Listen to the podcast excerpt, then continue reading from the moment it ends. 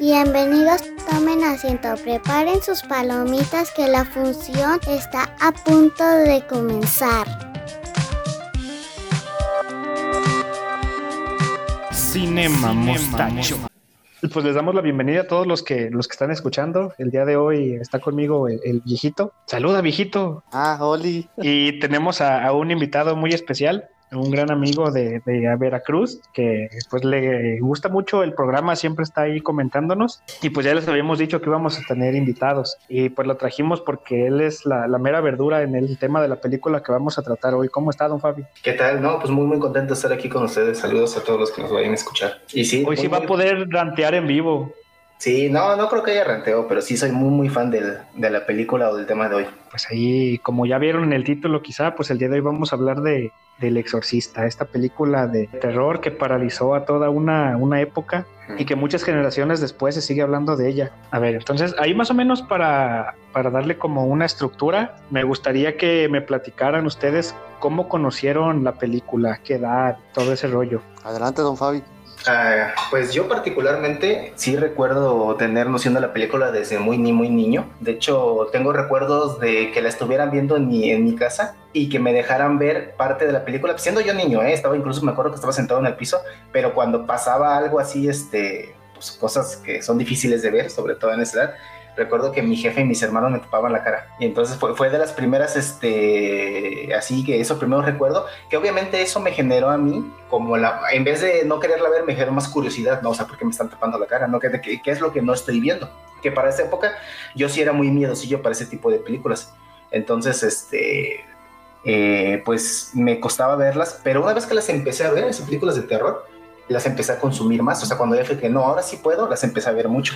Y en el caso particular del exorcista, sí, este, la vi y sí quedé así como que muy, muy, me, impactó muchísimo. De hecho, la, la, renté y me la quedé eh, como 15 días y la vi casi todos los días. Había tenido yo creo como, ¿qué será? Como unos 10 años. Y este, después, eh, estando en casa de, de una de mis tías, vi que tenía que tenía la novela y que tenía un libro que, que, hacía como una especie de crítica a la novela, a la novela y a la película. Y de hecho recuerdo que, que mi tía me veía así que yo cuando iba a su casa me ponía a leerlos y me los regaló. Y después me puse a leer la, este, tanto la novela como, como el libro que hacía crítica a la novela, que por alguna razón me llamó más la atención, me llamó más la atención el libro ese que, que hacía crítica a, la película y a la novela. Y sí fue más o menos como, como la conocía esa película. Oye, pero, pero esa película fue la primera de terror que viste o viste algunas otras antes? Porque para ser una de las primeras películas que ves, es impresionante esa película, ¿no? De trauma. Sí, no, no, no fue la primera. De hecho, yo recuerdo que, que, más o menos cuando iba como en primero, digamos hasta tercer año de primaria, yo sí era muy miedoso para las películas de terror. Yo, por ejemplo, no, no, no soportaba la idea de poder ver, por ejemplo, las de, las de Freddy Krueger, ¿no? O sea, le tenía un miedo nada más de ver, de ver la escena. Y recuerdo como que, que, como por esa época salió la de, la de Chucky, la 2. Y recuerdo que pasaban el comercial, que no sé si lo recuerden, pero creo que la de Chucky 2, el, el póster era él y tenía como en el cuello unas tijeras, o sea, las tenía como agarradas así como si se fuera a cortar él mismo la cabeza, ¿no? Y yo veía esa imagen y veía ese comercial y nada más de ver esa imagen yo apagaba la tele y, me tenía que salir de mi casa. O sea, cuando apagaba la tele y me iba a la calle, o sea, para ver gente. O me iba, me iba a buscar a mi mamá, desde hablando que yo tenía como 6 o 7 años. De, hecho, recuerdo que en tercero de primaria, que entonces ahí tenía 8, un día, este, ya ven el clásico de que no, mañana vamos a ver una película, que no sé qué así, que la ponen ahí en el salón, ¿no? Y, y, y, la chiquitillada votó porque fuera la de Chucky. Y yo no fui a la primaria. O sea, yo le inventé a mi mamá, no, o sea, no, siendo niño me acuerdo que no me atreví a decirle a mi mamá, no, es que me da miedo la película, sino que me hice pasar por enfermo, hice lo que fuera, pero yo no fui ese día a la primaria. Y ya fue como hasta, como un año después más o menos de, de ese tercero, o sea, como en cuarto, que según recuerdo la primera que soporté ver fue este, una de Jason, creo que la segunda o la tercera. Y entonces sí la soporté ver y me gustó. Y como que, ah, como que también me sentía así como que, ah, huevo, ya las puedo ver, ¿no? Y entonces empecé a ver las de Jason, luego empecé a ver las de Freddy y ya luego empecé a dar a, a películas que de terror que me encontraba, este, yo la, trataba de ver porque ya, ya, ya me gustaban. En esa época todavía no podía con eso. Eso todavía me, me tardé un poquito más. Pero me acuerdo que de hecho salían las películas así, eh, las de de la famosa trilogía de Canal 5. Y para mí lo mejor era cuando eran las de terror, ya en esa época, porque ya me gustaban un chingueral. Y como a los 10 años, más o menos, como entre los, entre los 10 y los 12 de haber sido, fue cuando di el salto a ver El Exorcista.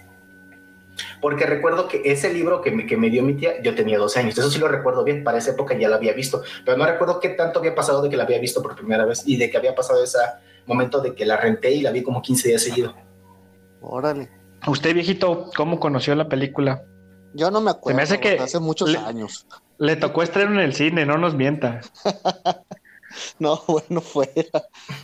¿Han visto los videos de esa, de esa película cuando la estrenaron? Toda la gente que se salía bien histérica y con crisis nerviosas y desmadre y medio, ¿no los han visto? Sí, de hecho empezaron a poner eh, equipo médico en, el cine y ambulancias porque sí había gente que se ponía muy mal.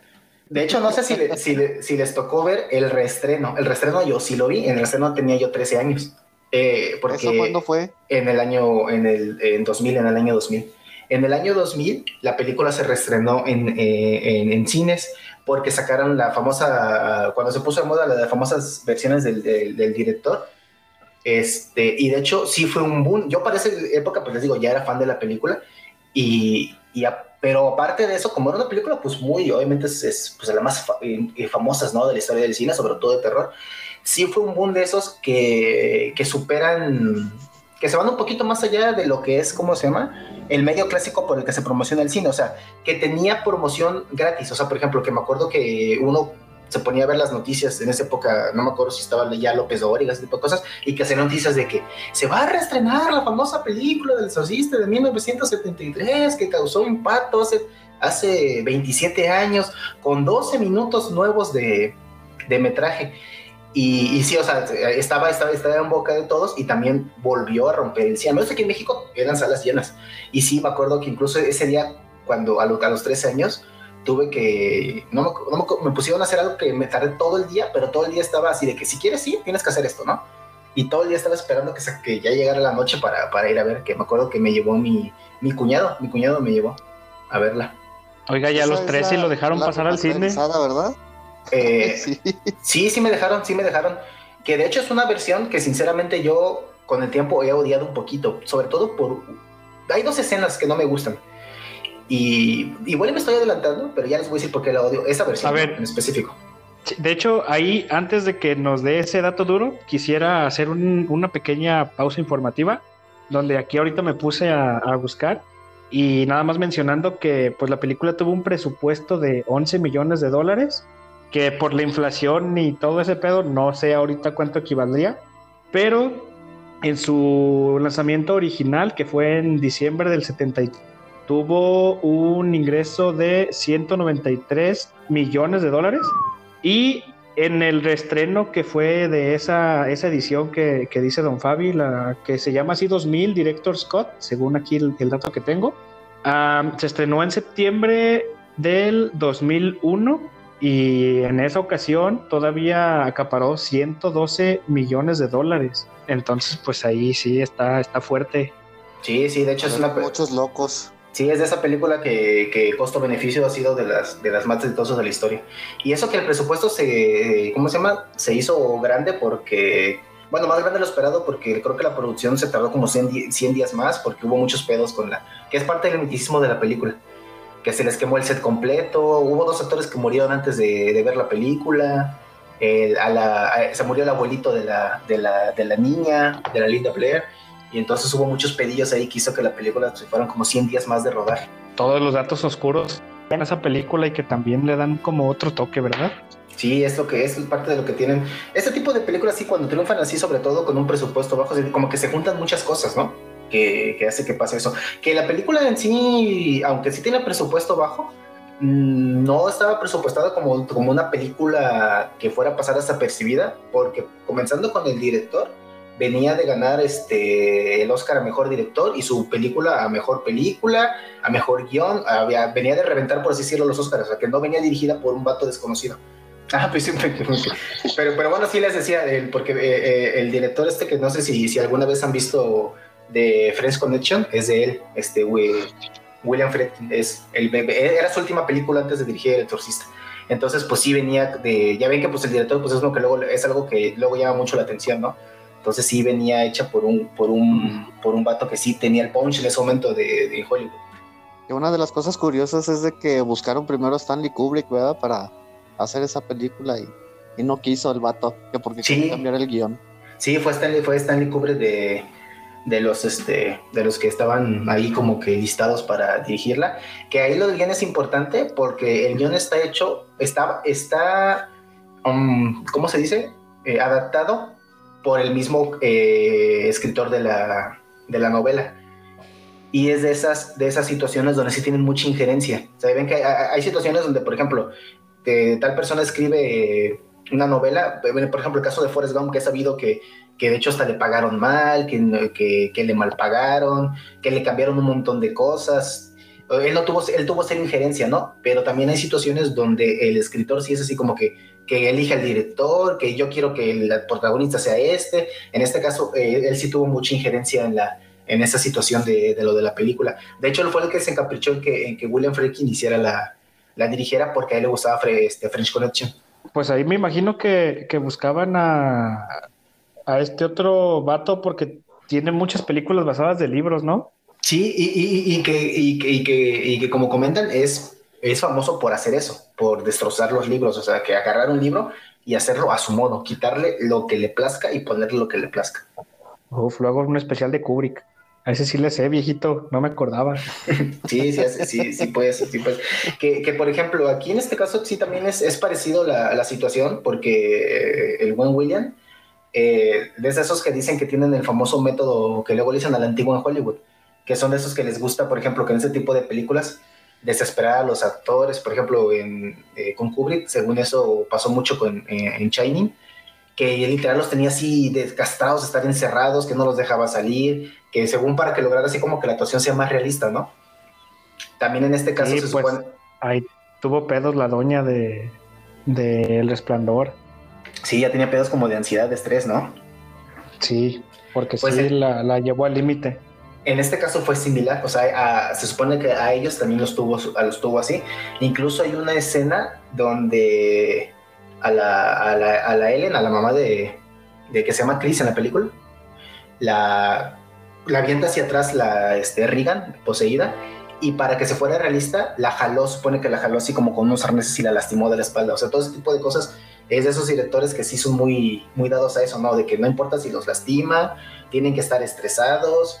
Eh, también cuando les el famoso vómito verde, según no les avisó, o sea, que, que, esa madre se las aventó así sin que ellos supieran, que obviamente no era vómito, ¿no? Era, era, era una mezcolanza, creo que de, de chicharitos o algo así, molidos, este, licuados, pero ese tipo de cosas, de ese tipo de gente que, que es a la antigua, que, que les gusta hacerlo sufrir para que en pantalla muestren ese sufrimiento. Pues está medio pinche loco, ¿no? Pinche director. esa de y... French Connection, ¿sí la has visto, viejito? Yo no la he visto esa. No, de hecho, no, no, no la había escuchado en mi vida. Ah, pues ahí se les recomiendo. Es este, le digo que en, en, ese momento fue así de esas películas que ganaron de esos de mejor película, mejor director, mejor actor, mejor guion. ¿Sabes si está en alguna plataforma, Fabi? Uh, le, te mentiría, la verdad, tiene tiempo que no la veo. Creo que no, ¿eh? Creo que no. Eh, porque aparte, no recuerdo, ya ve que luego hay unas plataformas están en español, ¿no? Pero creo que en español sí se llama Conexión Francesa. Creo que sí se llama así. O sea, creo que no, tiene otra, no, no son traducciones raras. Ah, igual ahorita, para buscarla, para ver si ahorita reviso si, si está en alguna plataforma. Mientras, a ver, viejito, platícanos tú cómo conociste la película. No me acuerdo, no me acuerdo, pinche gordillo, pues se fueron hace muchos años. Pero, a la verga, pues. Que... la que sigue. Lo que sí tengo bien presente es que recién que me mudé a donde vivo actualmente, pues vivía yo solo. Nomás tenía mi cama y mi mueble con la televisión. Y en una de esas pasaron la película del exorcista y eran las 10 de la noche. Y dije, ah, pues me la voy a aventar. No, ya me andaba porque ya veía cosas raras en, afuera de la casa, como las puertas de vidrio. y hacia el patio. Y veía, ah, chingo, ¿qué es eso que se ve en el patio? no, pues mejor me duermo porque no quiero saber. Y ya me dormí con los pinches nervios, pero pues te estoy hablando que fue como a los 20, 21 años, cuando yo estaba ya acá solo, pero siempre me, de lo que recuerdo, siempre me gustó esa película, siempre me impactó y desde ese momento la, nombré como la mejor película de terror de la historia, porque yo había visto las de Chucky, las de Freddy, las de Jason, Viernes 13, todas esas, y pues se me hacían unos churros, pero grandísimos, a comparación del otro, y más porque el exorcista te maneja un terror más psicológico, no es de que te espante, te maneja un terror psicológico en el que estás pensando, no manches, no manches, ¿qué va a pasar? ¿Qué va a pasar? ¿Qué va a pasar? Y no es de las películas que te espantan, pero sí te afectan psicológicamente. Aparte ese pedo de que inicia y no parece una película de terror, ¿no? Inicia muy, muy normal. Inicia, sí, de, hecho el inicio, y es algo que, que la película como que... Mm, es que básicamente la película, lo, lo, lo que uno se queda es lo de la niña, ¿no? O sea, su, posesión y eso. Pero la saga, la saga en gran parte cuenta el enfrentamiento entre este Merrin, que es el padre que, hace el, que es el exorcista, y el Pazuzu, que así se llama el demonio, que si se acuerdan, la, la película comienza donde él está haciendo una, una excavación y lo encuentra. No, no, no sé si recuerdan eso, pero la película cuando comienza, él está es como, como un padre arqueólogo y haciendo arqueólogo encuentra una figurita y cuando la encuentra se saca de onda. Pero más adelante y encuentra ya una, una, estatua, por así decirlo, ya de casi del tamaño de él y se quedan viendo frente a frente. Y sale una escena así como, como si fuera un enfrentamiento tejano o algo así.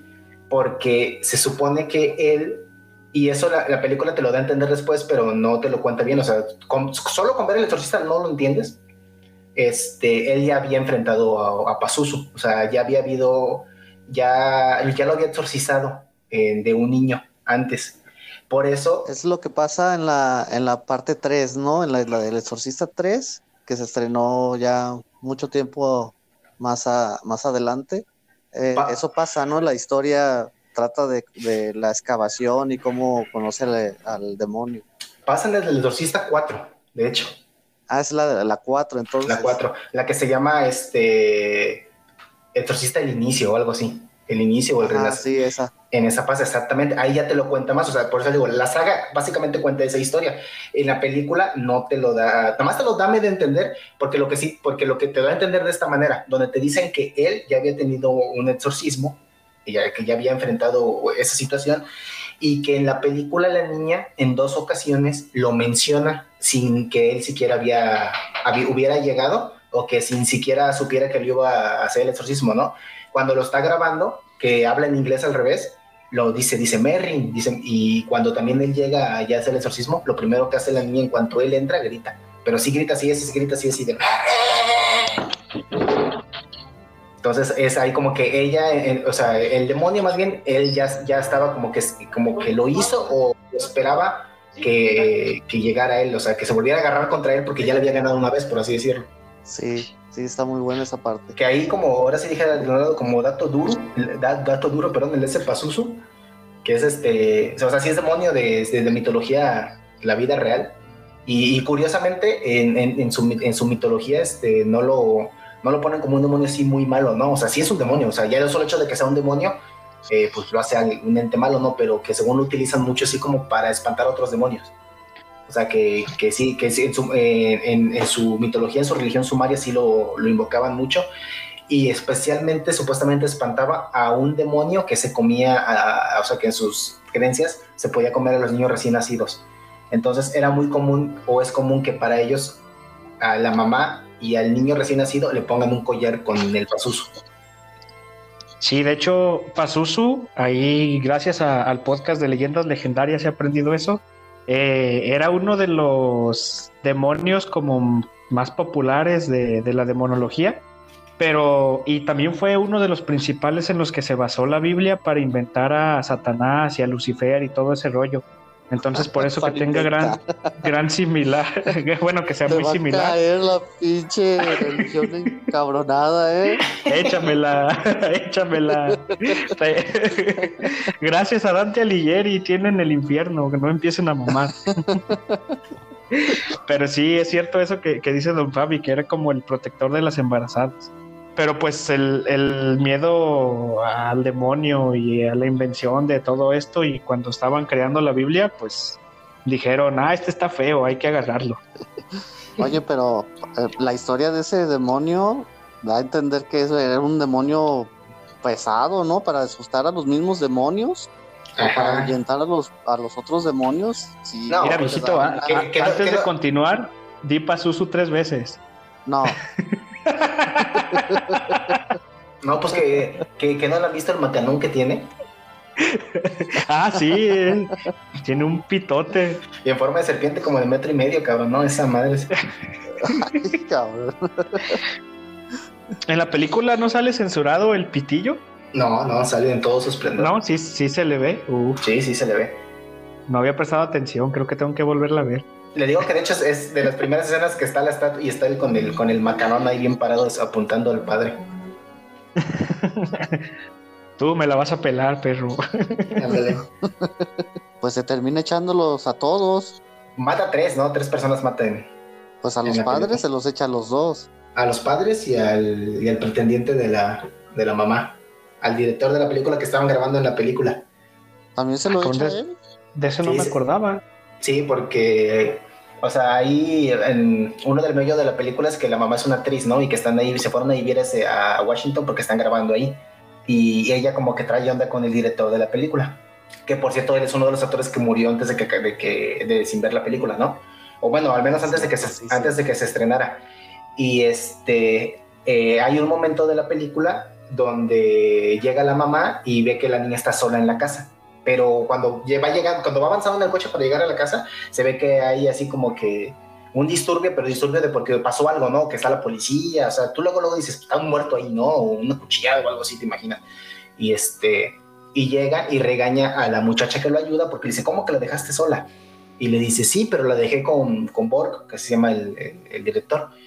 Y entonces ella, ella sube y ve que no hay nadie y que la ventana está abierta y en la y lo que supuestamente y ya lo que había pasado con el famoso Boris que se había caído por las escaleras según y se había matado. Eh, según piensan no seguramente andaba borracho pero no en realidad ella lo bota o sea ella, la niña también hace que, que se muera con la cabeza toda volteada o él es el no él es, él es el que hace que, que, se muera con la cabeza volteada, que tú no lo ves, pero a raíz de, o sea, uno no lo ve en la película, pero a raíz de eso se empieza a, a inmiscuir el detective, de, el detective que se me inmiscuye ahí en la película, y él le cuenta al padre Carras, le dice que qué sabe de brujería y eso, y le cuenta que, que no lo dijeron a los medios, pero que el Borg había muerto con la cabeza volteada. O sea, que había sido una muerte que tenía que ver con cuestiones este, oscuras, por así decirlo. Desde ahí te empiezan a, a terapiar, ¿verdad? Ya en la película, así como que esto es lo que te esperas, cabrón. que pues es algo que, que hace la niña mucho, ¿no? Bueno, lo hace dos veces eso de voltear la cabeza. En la remasterizada es donde sale la escena donde camina con las, eh, las manos hacia atrás, ¿no? Exactamente, y es precisamente lo que hace rato me quedé sin decirlo, que es la escena por la cual yo odio esa versión de la película. ¿No te gustó esa escena? No, porque fíjate que, mira, hay, hay varios motivos por los cuales no me gusta. Este, que de hecho esa escena sale justo en ese momento, cuando recién se da, ah, no, cuando, cuando se da cuenta la mamá de que ella mató al, director, este es cuando sale, ella baja de las escaleras, pero no me gusta porque, y entiendo perfectamente por qué la quitaron, porque la, si te das cuenta la escena rompe la película, porque la niña nunca sale de su cuarto en la versión original, y no solo no sale, sino que ella te, te da a entender que como que no le interesa salir, porque hay, incluso hay escenas donde ella pide que le, que le desamarren, las, la tienen amarrada con, con, como con trapos, y ella pide que lo desamarren, o sea, el demonio pide que, que, desamarren y, empieza a dialogar con el padre. Le dice, pues a ver, si eres el demonio, desaparece las correas. Y ella le dice así como que no, eso es una, o sea, eso es una, es algo muy fácil, ¿no? Es como que no, yo no gasto mi poder en algo tan insulso. Y ella nunca hace por, por escapar, que también es, es parte como de, de como que del truco ahí religioso, ¿no? Así como que, pues si está endemoniado, ¿por qué nada más está ahí? ¿Por qué no sale y ya es una matazón, por así decirlo, ¿no? O sea, en la vida, eh, si fuera, de ver, si eso fuera cierto, ¿sí me explico? Entonces, el hecho de que salga de ese cuarto te pone a pensar, ah, pues entonces si de verdad puede salir, pues se puede ir a donde, donde sea y hacer el madre que quiera. Por eso, yo por eso entiendo fácilmente que, que la cortaron por eso, porque te rompe la película y rompe el hecho de que él, ella, por voluntad, porque así lo quiere el demonio, está postrado en la cama. Sí, aparte toda la película se sostiene muy bien sin necesidad de ponerte esa trama de que va a salir y va a ser cagadero afuera. Exactamente. Aparte, otro detalle es que, y, y eso, y eso se los, ahora sí, cuando la vean a partir de ahorita, quien nos escuche y ustedes, ahí, ahí les, les, hago ese comentario. Cuando la vean ahora a partir de ahorita se van a dar cuenta, pero claramente que no es la niña la que baja las escaleras, o sea que es otra actriz. O sea que obviamente han de haber conseguido alguien que pueda hacer eso, o sea que pueda caminar hacia atrás, aunque sea despacito, porque obviamente la escena está acelerada para que se vea que baja como un chinga, ¿no? pero han de haber conseguido una actriz que tenga la capacidad de poder caminar hacia atrás con las manos y, y tú ves claramente que no es Regan, o sea, que no es la, Linda Blair la que está bajando y también eso me hace que me rompa el, el, encanto. Y Aparte de esta, ¿cuál, otra? Que capaz que baja normal, ¿no? Nada más ahí con... le ponen la cabeza volteada y ese pedo. Además de esa, ¿cuál otra escena es, es la diferencia? Ah, perdón, perdón. Sí, viejito, síguele. La primera vez que vi yo esa escena sí me impactó, ¿eh? También, o sea, sí rompe con, la historia y con la trama como la lleva el director, pero la ves por primera vez y sí te impacta esa pinche escena. De hecho, mucha gente se traumó y no sé si empezaron a ver que ya había mucha gente que empezaba a hacer ese esa postura de, caminar hacia atrás y la gente se asustaba lo veías en videos y en esas cosas. Por lo eh, mismo, porque sí impactó a la gente.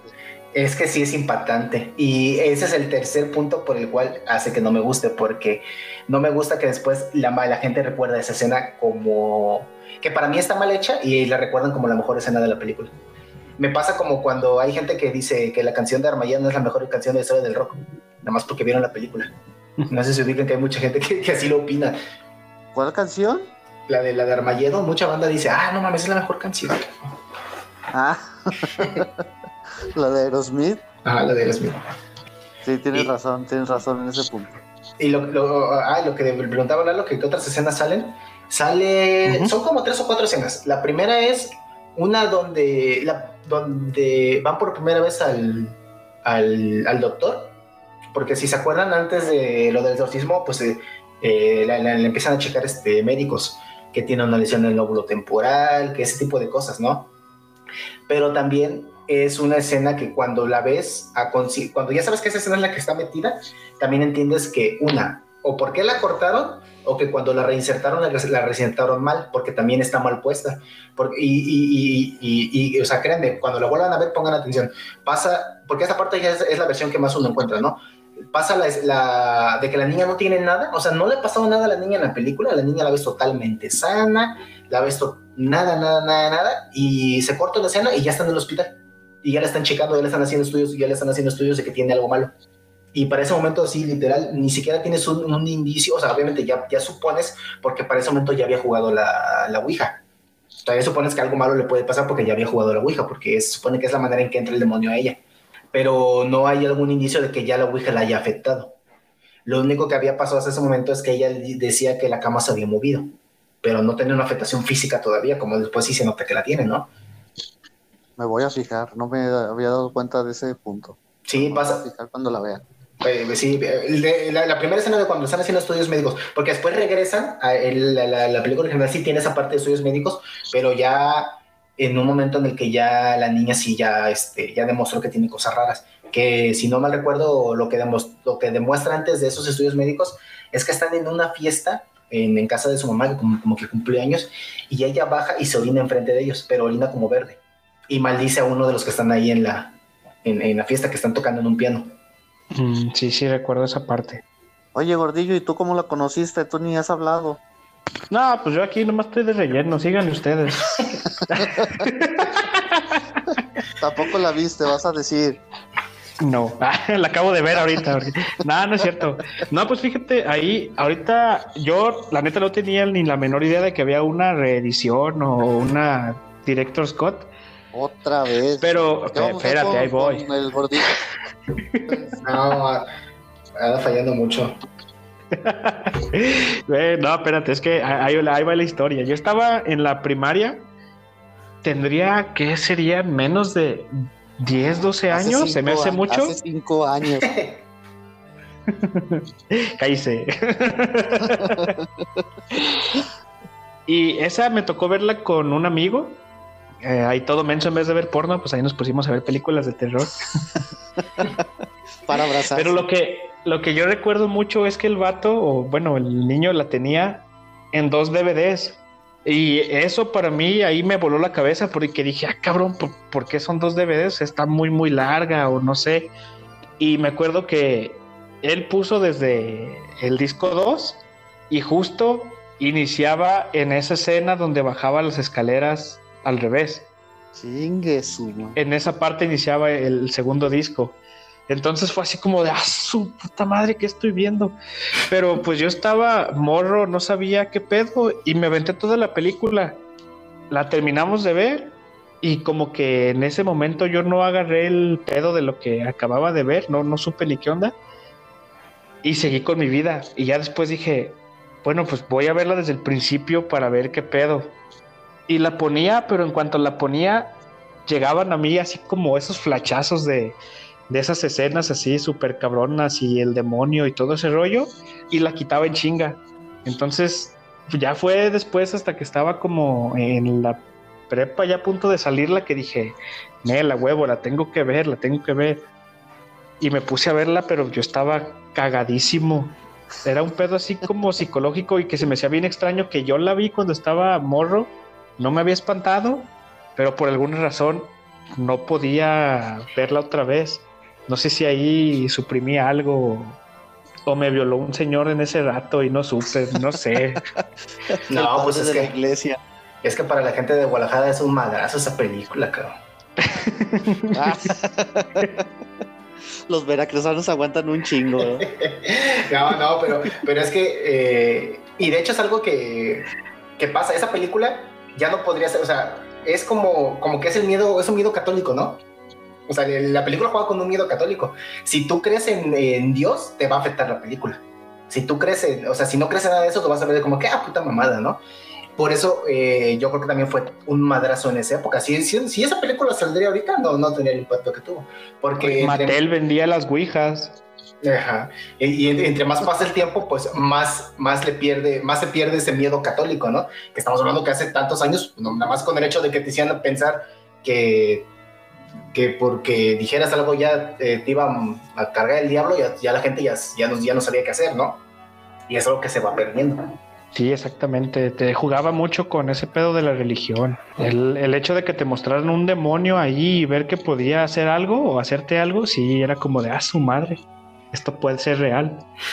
Sí, sí, es correcto. Pero ¿por qué te afectó tanto si eres ateo? No, pues en aquel entonces yo no, todavía era monaguillo. Ay, te quedó el cuerpo de monaguillo, de veras. por eso, por eso me gusta usar vestido. A ver, Juárez, cuando no me pendejeas, me exhibes, mi jotería, espérate. Ah, yo te, ¿qué te imaginé como mero cuando se hace gordo y se pone bata de señora? Cuando se pone el azul de flores, ¿no? Bien bonito el, gordito, es, con su vestido. Así me voy al trabajo. ¿Te acuerdas cuando nos dejaron hacer dos días de home office? ah, chingado. Eso hacía, yo ponía al pajarito a apretarle la enter a, la teca, a las teclas. ya me acordé ya. Sí. Otra cosa ahí de la que es también, que se queda en la, en la mente de todos los que ven esa película es la canción.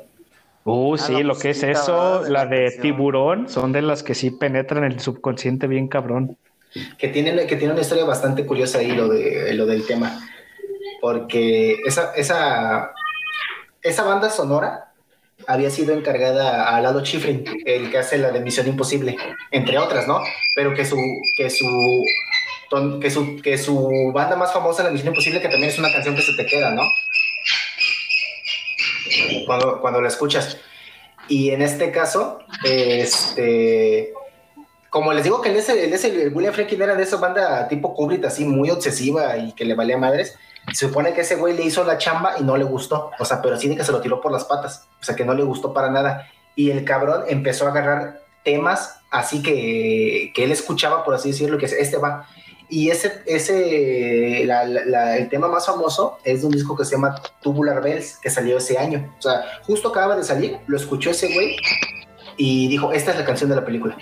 Y, es, y ni, siquiera eh, fue alguien que ni pensó en hacer la canción de la película, era un disco de rock progresivo de un instrumentista o sea, de una sola persona que, que, hacía que hizo su disco. Fue su primer disco y indirectamente eh, la película hizo que su primer disco fuera un, fuera un madrazo, porque a raíz de esa madre lo empezaron a comprar un chingo y fue el disco que vendió millones. Y curiosamente fue el primer disco de Virgin Records, o sea, que después se volvió un gigante de, la música.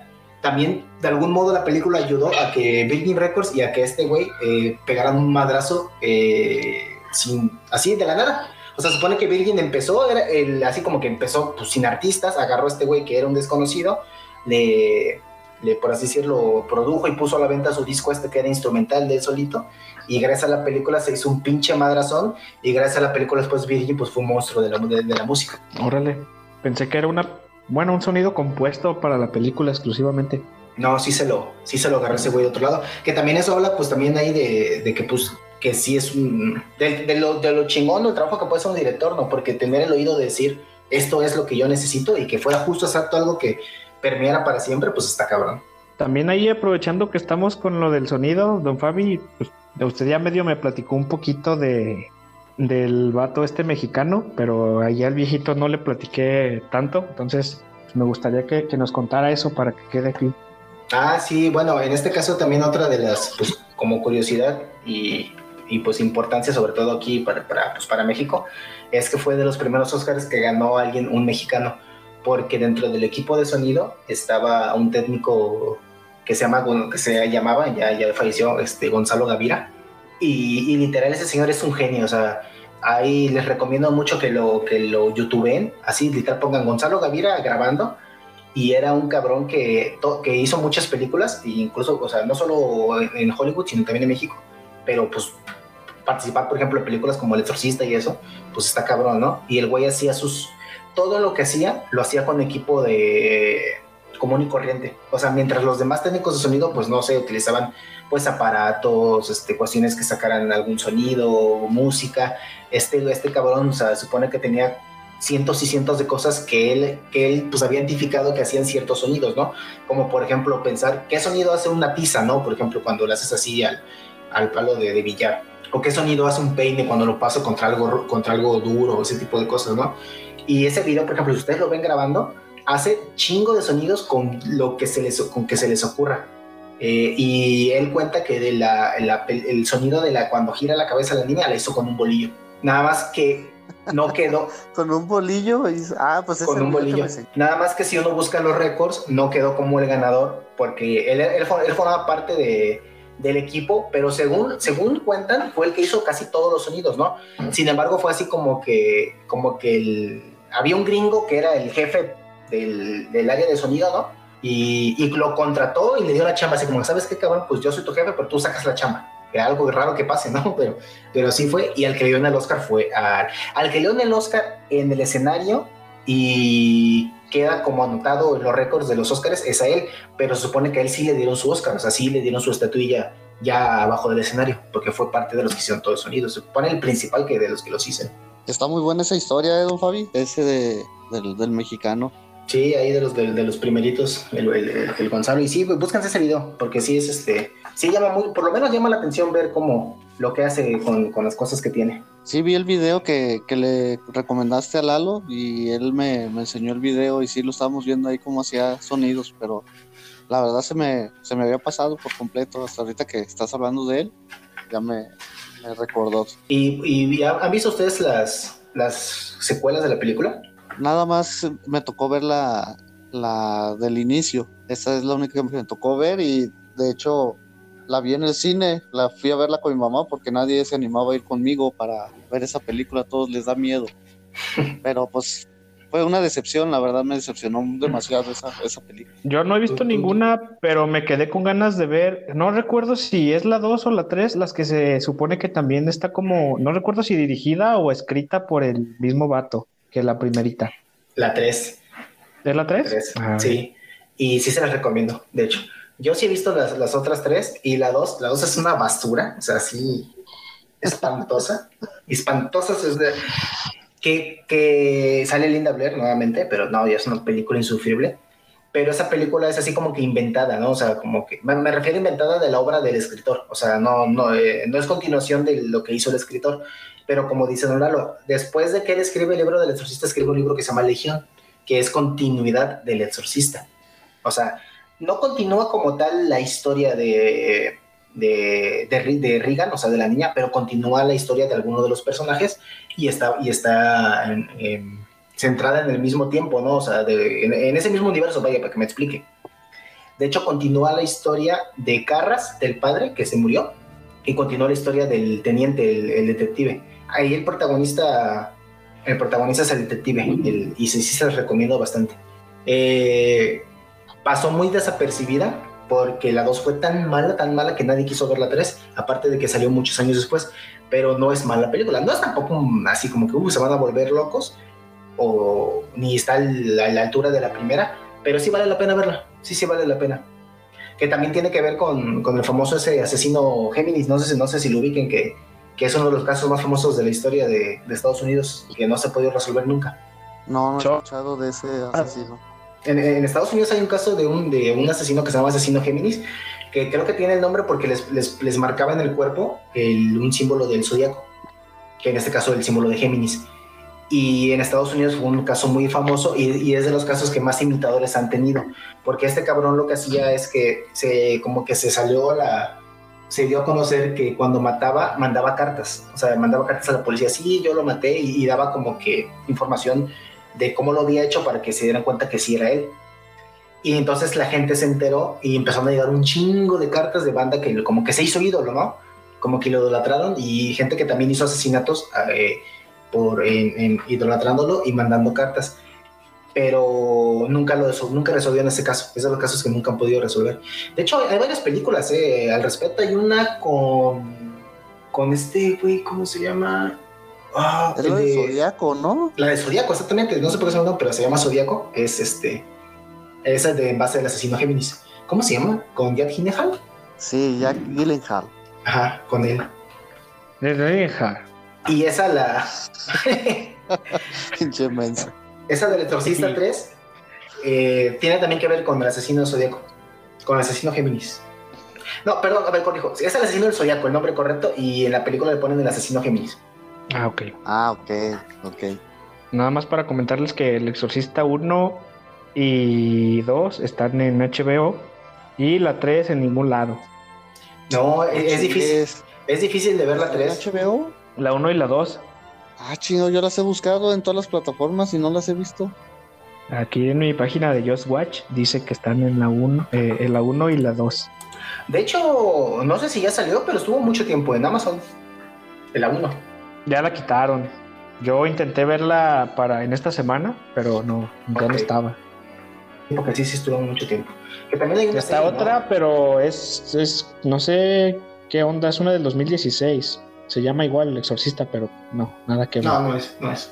Que sí hay planes de hacer, de hacer el reboot de la película, ¿eh? Este, ya, ya oficialmente se dijo que se está trabajando en Su madre. O sea, le van a dar en su madre a la película, entonces. Le van a dar en su madre a la película, exactamente. Ay, par de viejitos quejándose de que el pasado es mejor. Cállese, pinche mocoso millennial.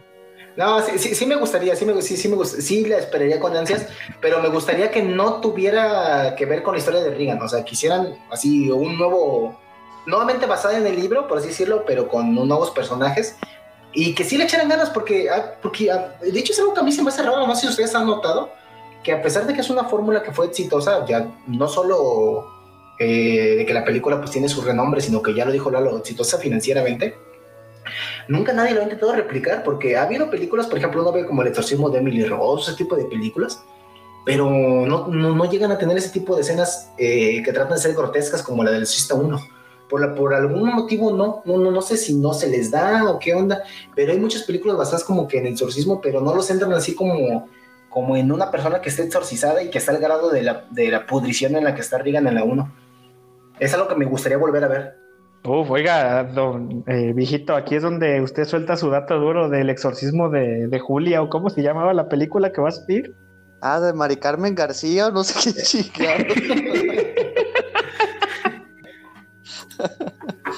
La mexicana, ¿no? Que va a salir de un exorcismo. De... Simón, esa mera, ahí don Fabi. Farías o no sé, algo así. ah, de Carmen Farías, ya, ya la busqué y sí, es de Carmen Farías. La de Cañitas. Ah, sí, sí, le atiné. ¿Es la de Cañitas? No, no sé, no sé la verdad. Ah, es que por un momento lo vi posible. no, sí, claro que es posible eso. Pero, ah, pero el, el trailer, don Fabi. El trailer parece, te hace ver como que está interesante, ¿eh? Sí, el trailer la vende bien. Ya imagino como esas clásicas películas que, de hecho, cuando sacan películas así como que de un exorcismo, ya, ya me las imagino. Que puta película tiene dos minutos de, de escenas disque fuertes y el trailer literal son los dos minutos de las escenas fuertes, ¿no? Ya de ahí, de ahí es puro estar hablando de toda la puta película y una hora de estar sentados ahí en la iglesia rezando la vida que no pase nada y cosas así. Oigan, pues el exorcismo de Carmen Farías ya está en cines, ¿eh? Por si quieren ir de covidiotas. Lo voy a No, no me interesa verla. Hay que verla. Vamos, viejito. Sí, la voy a ver, pero ya cuando salga gratis. Ah, vamos al cine tú y yo. no, no, porque eres muy sucio. Ah, no, no, no ves las películas.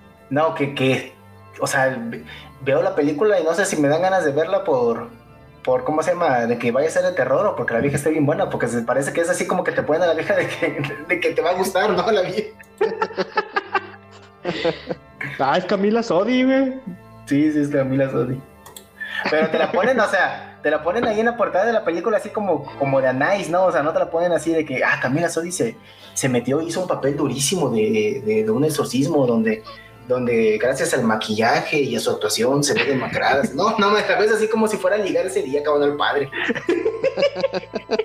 Oye, Fabi, pero pues hay gente que le, vale madres y de todos modos va al cine a ver pinches viejas operadas bien. Sí, no, no, esa, esa, película estoy seguro que, que, que en la De mi King Kong no vas a estar hablando, ¿eh? En esa película se, se, se coge al padre en la película, güey.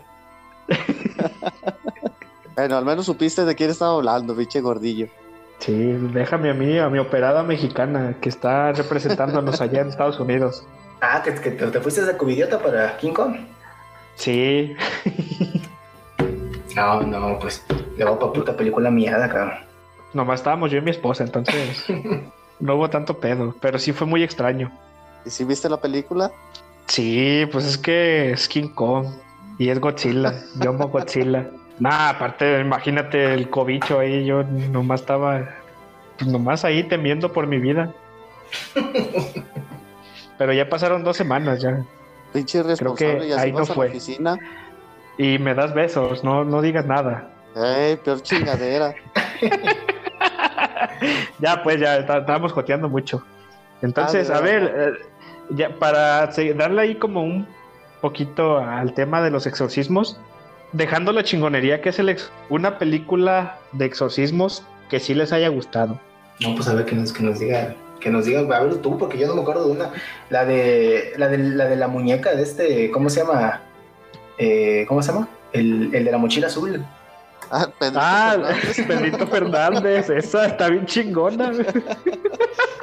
Pero eso no es exorcismo, es una muñeca poseída ahí de. No, ya sé, ya sé de una que sí me gusta. Y me gusta a ver, A ver. Este. Constantine. A su madre, esa no me la esperaba. De todas las que había, esa no me la esperaba. No, es de terror, pero me gusta mucho la película y tiene que ver con exorcismos. Pues sí es algo de terror, ¿no? Al principio la película pues trata de eso, de una mujer que está poseída y te, impresiona al inicio cómo empieza la película. Sí, como, te, como terror acción, ¿no? O sea, como que ahí se va entre el terror y la acción y, y el badass que es el, que es este, ¿cómo se llama? Este, este, el Keanu Reeves, pero sí, sí, sí trata de exorcismos y me gusta, cabrón, sí me gusta mucho la película, la verdad. Sí, está chingoncísima esa película, es de las mejores que, para mí, pues, de Keanu Reeves. Estoy totalmente de acuerdo. Para mí la de Beetlejuice. es una gran película de exorcismo. Nada que ver, pinche No, no es cierto, ay, ya. Leyendo la comedia aquí, pues. A mí me la del rito. A esa iba a decir. Ah, el rito. Juay de rito. rito. Juay de rito. no, épico ese momento, cabrón. Juay de rito. la cara que hacía, la, la cara que hacía, así como, ¿qué me está diciendo, güey? Por cierto, esa, esa película, ¿cómo se llama en inglés, sabe? ¿Así tal cual? ¿El rito? Sí. Sí, ah, bueno. Sí, sí. Guay de rito. Anthony Hopkins, ya no tarda en morirse. Hace poquito vi que sube TikToks ahí bailando con unas muchachonas. Sí. No sé, las, las, las o no sé qué pedo, pero. Que acaba de ganar Oscar a ¿Se mejor actor, morir ¿no? o qué? Ah, ¿por cuál película? Ni la vi, pero, pero según, según escuché o leí, él ganó el Oscar a mejor actor ahorita en, en esta ceremonia que nadie vio. ¿Fue por la de Sí, por Nomadland? la de... Esa, esa. No, No, por la de Father, ¿cómo no, se llama? es- en Nomadland no salen ni siquiera hombres actuando, ¿no? Es sí la del padre. El padre es la película. Padre Amaro. El crimen de Padre Amaro, güey. Esa es, esa es gran película mexicana. Grandes chichis. Sí, claro. ¿Cuántos minutos no pausé esa escena? Como tres. Sí. So- solamente atrás de, de Amarte duele.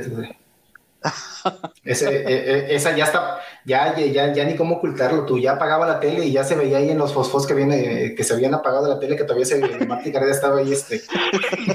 como cuando como cuando estás viendo el Chivas Necaxa y luego te a ver una película y todavía se ve el marcador ahí, Chivas Necaxa, minuto.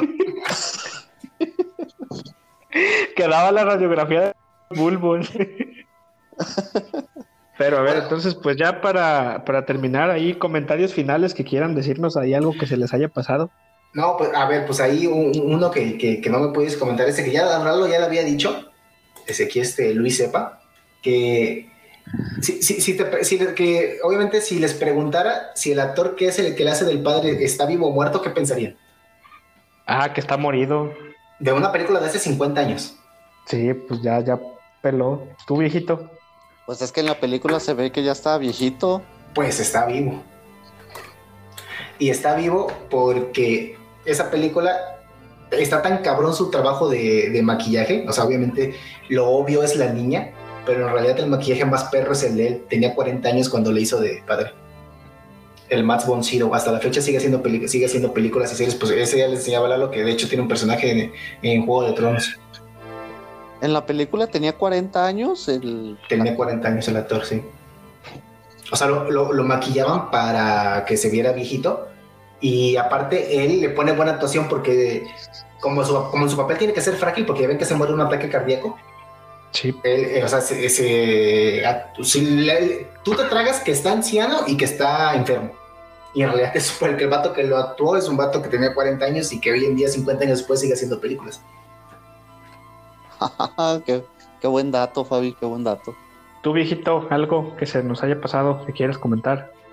No, nada, pues Don Fabi es una enciclopedia de esa película, ¿eh? Sí, no, y quedó corto, ¿eh? El- Luego vamos a hacer, yo creo que una parte 2. Muy bien. Yo, yo nada más ahí quiero comentar que, pues gracias Fabi por esas fotos de Linda Blair desnuda. Ah, pues, pues sí, se, se hizo, se- ahí, ahí- le- comentaba a, don Lalo que, que pues esta Linda Blair después no, no pegó, ¿no? No, no, no, no tuvo, mm, no tuvo éxitos como actriz, pero aparte se supone que quedó como estigmatizada. O sea, que no le daban papeles porque, por lo mismo, ¿no? Como que los temas religiosos, así como que, ay, no, la- a ella no, porque es la niña exorcizada, ¿no?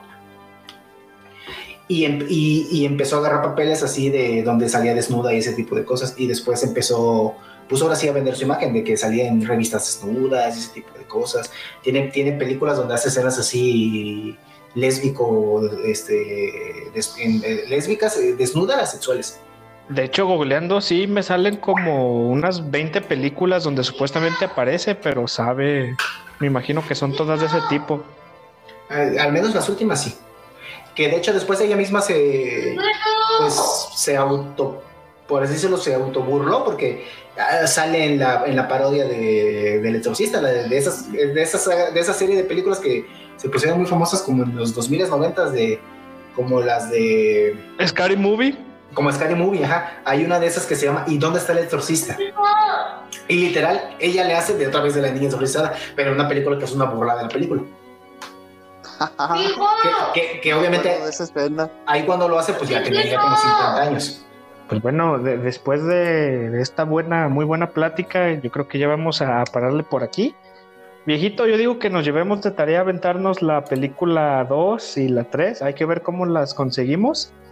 Y pues ahí le dejamos la invitación abierta a Don Fabi para tocar ahora el de solo de esas dos películas. ¿Cómo ves? Sí, para continuar con toda la saga, tocamos las tres que faltan de la saga y, le damos, le damos otro, otro tiempo con el podcast. No, pues ¿Cómo ves, don Fabi? Cuando gusten. Yo, la verdad, pues si quieren ver la dos, para que se den hilo, veanla, pero la pueden, omitir, pero sí, la tres sí se la recomiendo. La, cuando vean la tres, acuérdense de esto: escena de tijeras con enfermera. Nada más esa escena para mí vale la película. ya está, pero pues sí, igual es en donde sale una escena donde están en un hospital, ¿no? Que, está cruzando las puertas o no sé qué y entra a un cuarto y sale una pues un, fantasma, no sé qué atrás de ella, ¿no? Con las manos estiradas. Ya ve que tan buena es la escena que sí la conoce. Sí, pues he visto esa escena, pero eh, la, ponen mucho en, en, los grupos de terror que sigo ahí en Twitter porque es icónica esa escena, pero la Gran no la he visto en sí. Sí, por eso les digo que nada más esa escena vale la película, porque aparte, o sea, lástima que ya la vio, ¿eh? Porque le va a perder, la va a esperar, porque la película literal se toma el tiempo para que tú te centres en el pasillo, porque es un pasillo, pero se toma tiempo así de que tú estés viendo el pasillo al fondo, qué está pasando, o sea, literal son como una secuencia como de cinco minutos donde ves ahí en el fondo a alguien que se sirve café, que alguien entra a una puerta, que así que están haciendo ciertas acciones, muy poquita gente, quizás una persona de fondo haciendo algo, pero para que tú veas, ¿y qué pedo con el pasillo? Y nada más de repente, mocos, te tiras a madre y sí, te haces, vas, madre, te vas para atrás. Sí, está muy buena, está muy buena esa escena. Pues bueno, muchísimas gracias, don, Fabi, por acompañar. Eh, estamos muy contentos de, de, su sabiduría y pues, hijito, no, pues muchas gracias, don Fabi, por habernos acompañado y esperemos que nos vuelva a acompañar más adelante. Me gusta. Gracias a todos porque nos escuchan y saludos para todos y besitos. Don Fabi, ¿quiere mandar saludos o algo para ya para despedirnos? Mm. El micrófono es suyo. No, pues a toda la banda que escucha y ahí aprovechando a mi esposa porque seguramente este lo va a escuchar ella. No te creas, yo no le mandé las fotos de Linda Blair. Chale, no, no fue él. Solo me dijo que existían, yo las busqué. no, pero pues saludos, saludos, saludos a mi esposa y, este y también ahí al pelón que ya es mi hijo. no durmió. No, pobrecito, cabrón. Perdiendo como siempre. Ya nada más, antes de que nos vayamos, eh, les voy a pedir un favor. A ver, ustedes recomiendan una película. La que me quede yo también con tarea. A ver, a ver. Ah, ¿que le recomendemos una película? Una película, a ver, recomienden una. A que me quedo con tarea. yo también tenga tarea de, a ver. Ay, a, ver, viejito, ¿tienes alguna? Pues en esta semana vi dos películas y también de temas completamente diferentes. Una animada en Netflix que se llama Los Mitchell contra los robots, algo así. Se me hizo buenísima esa película, buenísima, de las mejores animadas que, he podido ver. Te las recomiendo para que las vean. Mitchell contra los robots. Y la de Black Mass, una de, Johnny Depp que retrata la vida de un pinche mafioso. Y también buenísima la película. Bueno, me gustan mucho las películas de mafiosos. Ahí les se las recomiendo, pues si les gustan ustedes, vean.